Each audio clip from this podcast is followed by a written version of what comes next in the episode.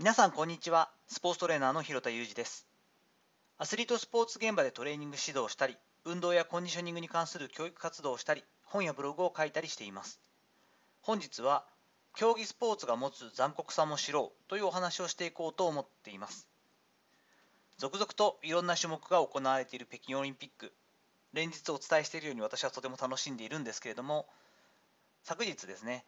スピードスケート女子団体パシュート、まあ、追い抜きという表現もしますがの3人に関して少し残酷な幕切れが待っていましたよね。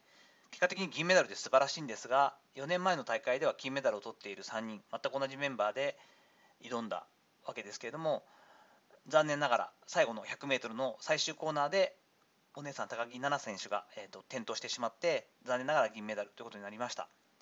またちょっと前ですがジャンプ混合団体でウェア規定違反で結果的にチームのメダル獲得もならなかったという団体の残念な結果もあったりしましたよね。こういった時の高木菜那選手であったり失格となってしまった直接的な、まあ、そのウェアを指摘されてしまった高梨沙羅選手にかける言葉は見つからないなということもありますしやはり責任を感じるなと言っても難しいし本当に100人1000人がいいんだよ胸張って帰ってきてねと思っているはずですが1人の心ない。しかもそれは多分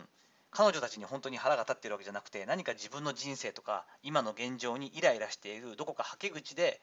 国民に謝れみたいなことをやっぱり SNS なんかで顔が見えない名前がわからないことをいいことに言う人がいることによって 1%0.1% の声だとしてもそれに深く傷ついてしまうという現状はよくわかる気がします。特に団体競技に関しては誰かが矢面に立ってしまいその責任をかぶるというかですね敗戦の結なんだろう一番の原因になったのがあそこのエラーでとかねあの PK を外したからみたいになるケースっていうのはもう多々あるわけです。勝敗や結果にこだわる競技スポーツ。だからこそ人々を感動させたり魅了する反面ですね残酷な面も併せ持っているということを知っておくべきだなというのは一ファンとしても思っています。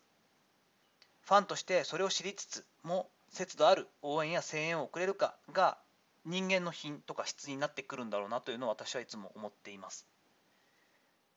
北京オリンピック主催国である中国がですねものすごい SNS での中傷投稿というんですかね批判投稿をもうものすごい数を削除しているというニュースが新聞一部新聞に載っていました。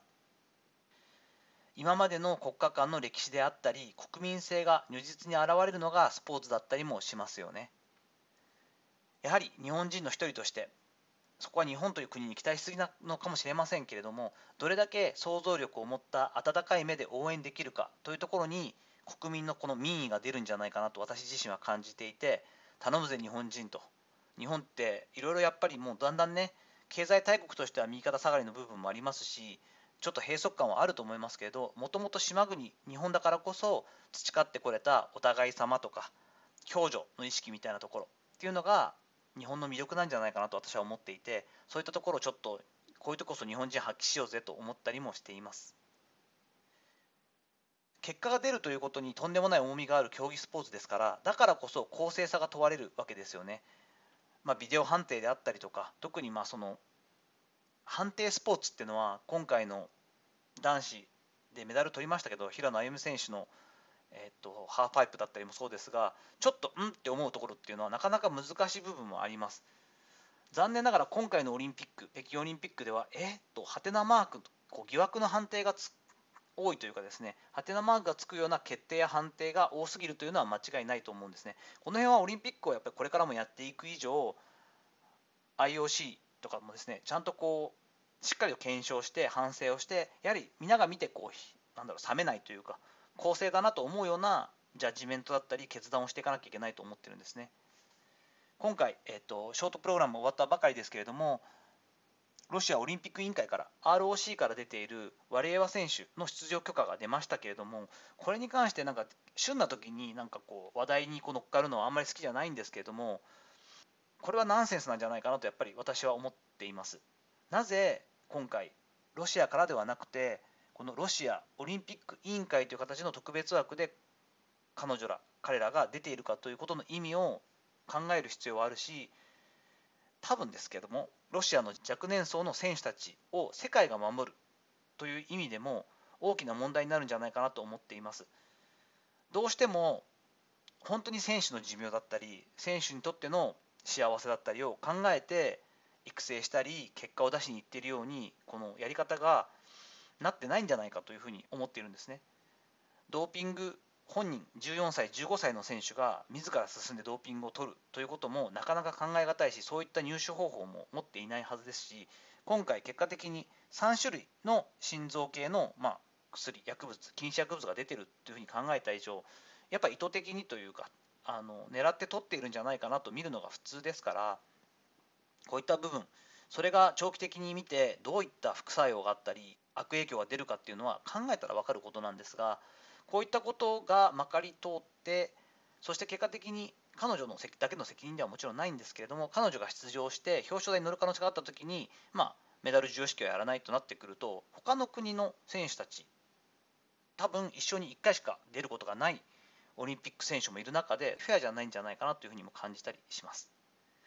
スポーツが持つ大きな力これをですね権力や政治の下に置くというのはぜひやめていただいて世界をまとめていく。いろいろあるけどいろんな国の事情もあるし